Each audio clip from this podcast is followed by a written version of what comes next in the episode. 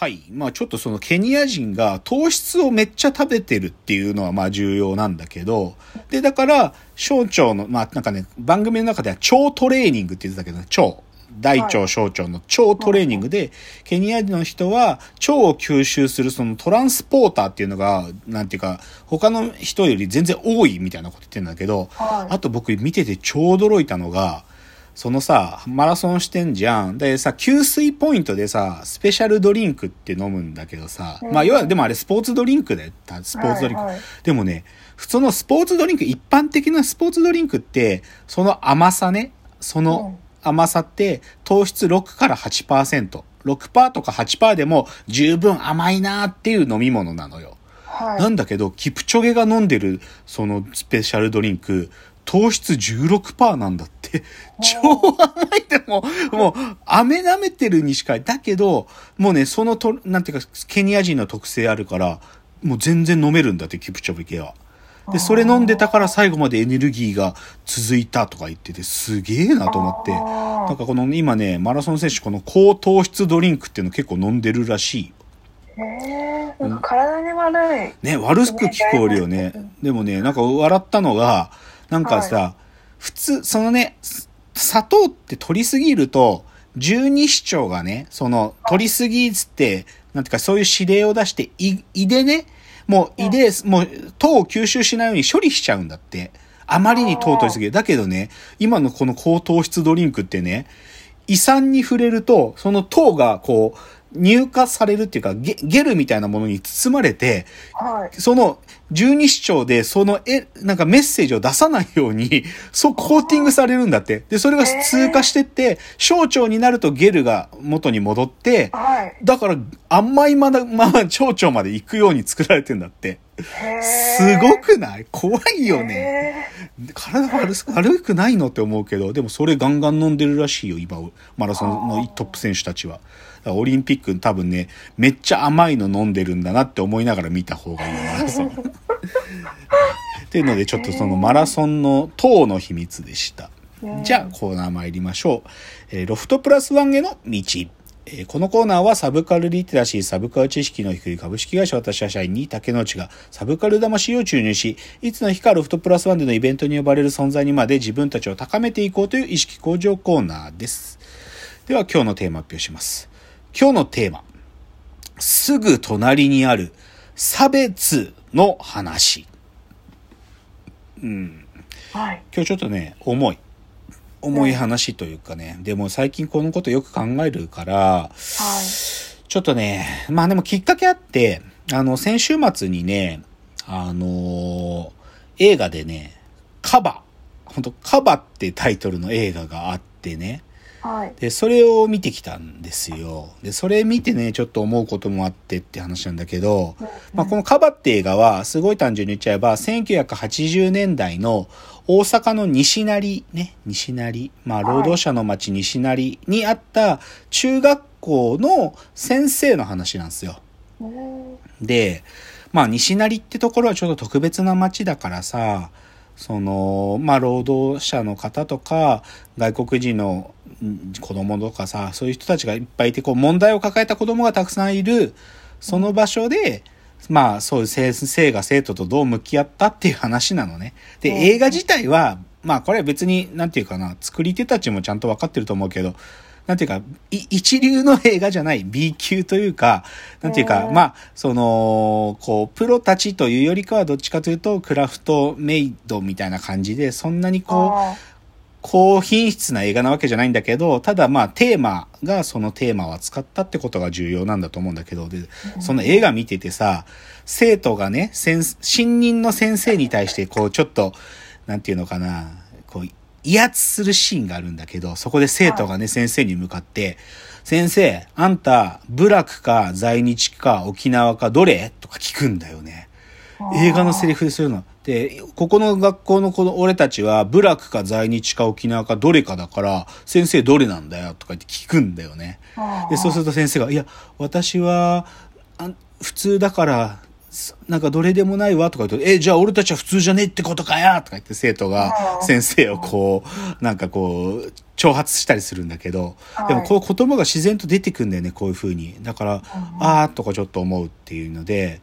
だから今日ちょっとこれを見たきっかけでね、少しこう差別の話を、だ今日ちょっとサブカルチャーとかカルチャーとか、まあ、簡単には言えなくて、ちょっと今日シリアスな真面目な話というんで、まあ差別って話だけどね、でね、あのーなんかさ、やっぱり時代っていうのもあるし、ネットフリックスっていう会社のブランディングが結構重要な役割を果たすんだけど、ネットフリックスってね、彼らのブランディング的に多様性ってことがすごく彼らにとって重要なビジ、ビジョンでありミッションなんですよ。多様性。だから実はネットフリックスってそういうダイバーシティ、まあ LGBTQ とかさ、そういうことも含むんだけど、そのダイバーシティを中心テーマにしたネットフリックスのオリジナルとか、もしくはネットフリックスが取り扱う映画とかってそういうの結構多いのね。で、その中で、でも、そのダイバーシティの一ジャンルとして、差別について、まあ、ネットフリックスオリジナルで作るドキュメンタリーだとか、映画とかはいドラマとかって結構たくさんあるんですよ。だだから、ネットフリックスで、例えば差別っていう風に検索窓に投げると、かなりたくさんの作品が出てきて、例えばね、ネットフリックスのオリジナルで、これ僕いいドキュメンタリーだなと思うのがね、サーティーンス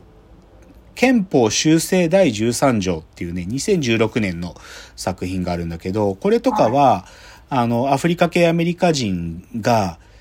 彼らはめちゃくちゃ刑務所に入るリスクが高いのね。もう、普通の、普通の、普通もクソもないんだけど、白人よりも有罪になる確率が異常に高いのね。その事実で、しかも入ったら入ったで、なかなか出てこられないっていう、その事実について書いてるドキュメンタリーとか、あと、これ去年のだけど、マルコム X 暗殺の真相っていうドキュメンタリー、もうまさにマルコム X のこととか、あと、これはね、ドラマなんだけど、僕らを見る目っつって、あの、これ実は、実話を元にしたドラマなんだけど、こうセントラルパークで、あのある暴行事件があったんだけど、黒人の男の子5人とかが逮捕されちゃうんだけど、彼らマジ無罪なのね。なんだけど、その黒人の男の子っていうだけで逮捕されちゃったとかね、そういう話とか、かなりあるのよ。まあ、ネットフリックスのオリジナル、今言った3つはオリジナル。で、他にも、なんていうかな、近年やっぱりさ、その時代もあって、そういう差別を扱う映画っていうのもたくさんできてて、例えば、これもネットフリックスで見れるけど、2016年のムーンライトっていうね、これ、これはかなり感動系だけど、これはね、どういう話かというと、ゲイの黒人少年が出てくる話なんだけど、で、それで、こう、まあ、偏見の目で見られながらでもだんだん自分を受け入れて、自分ってものを受け入れていくって話なんとか、あと、これはひ、もう、ネットフリックスで見れない。多分、いうアマゾンプライムでも見れないから、レンタルとかで借りるしかないけど、2018年のこれ超ヒット作だけどね、ブラックパンサーってあるんですよ。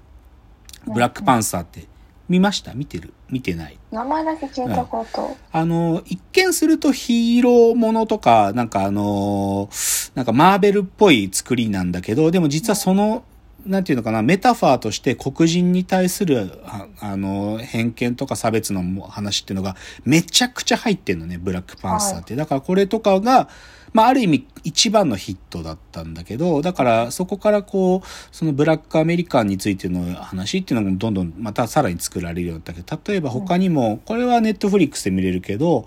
黒い司法0%からの奇跡っつって、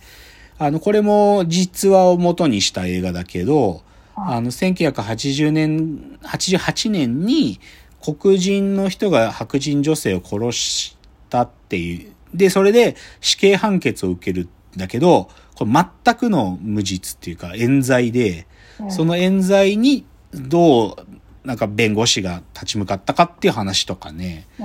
あとね、これがちょっと問題があったんだけど、グリーンブックっていう、で、これ、一見すると名作で、これ2018なんだけど、白人の、これも実話なんだけど、実話の元にしたんだけど、白人のピアニスト、イタリア系アメリカ人のピアニストと、それ彼の、うん、黒人の運転手の二人が、南、あの、アメリカの南部に演奏ツアーに行くんだけど、で、はい。そこで、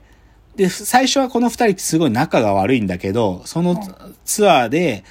例えば南部って本当差別すごいからさ、黒人はレストラン入れなかったりとかさ、そういうことがある中で、二人に友情が生まれてくみたいな話なのよ。で、で、だからまあそう差別を一見扱ってるんだけどね。ただこれ、これさ、むずいなと思うのは、このグリーンブックってそれなりに評価されたんだけど、はい、一部で批判もあって、どういう批判かっていうと、このイタリア系アメリカ人の白人ピアニストがね、ある意味黒人を差別から救う救済者みたいに描かれてるってことが、なんか、いや、そんな単純な話じゃないぜっていうね、なんか、で、しかもこの映画の元になった話の、いまあ、この、なんていうかな、登場人物の遺族の人が、この二人は別に友人なんかじゃなかったみたいな抗議とかもあって、うん。だからね、黒人差別をまろ描いてても、それでも批判が出る。でだからそれは単純に黒人たちが置かれてる状況っていうのが、いや、そんな単純化された話じゃないぜってことを含むんだけど、うんで、だから実際ね、これグリーン、あの、グリーンブックがアカデミー賞を取るんだよ。で、その時にスパイク・リー、スパイク・リー監督が別の監督作品でノミネートされてたんだけど、これが受賞が決まった時に、スパイク・リーが席を立ったのね。もう、もうなんていうか許せなくて、反対の意味を込めて。でなんでかっつったら、その人、た対立とか差別っていうのをすごい単純化してるし、それが克服できたみたいに書いてること自体がめちゃくちゃ腹立つっていうか、腹立たしいっつってスパイクリーがだから席を立ったっていうのもあるみたいな。だからね、いろんな作品見れるんだけど、でもなんかその中でもなんか黒人の方たちの気持ちをある意味逆に逆なでするような作品っていうのすらあるっていうのが、まあこのネットフリックスで見られるものの現状なの。で、そのことについてもうちょっと入っていくんで、ちょっと次のチャプターいきますね。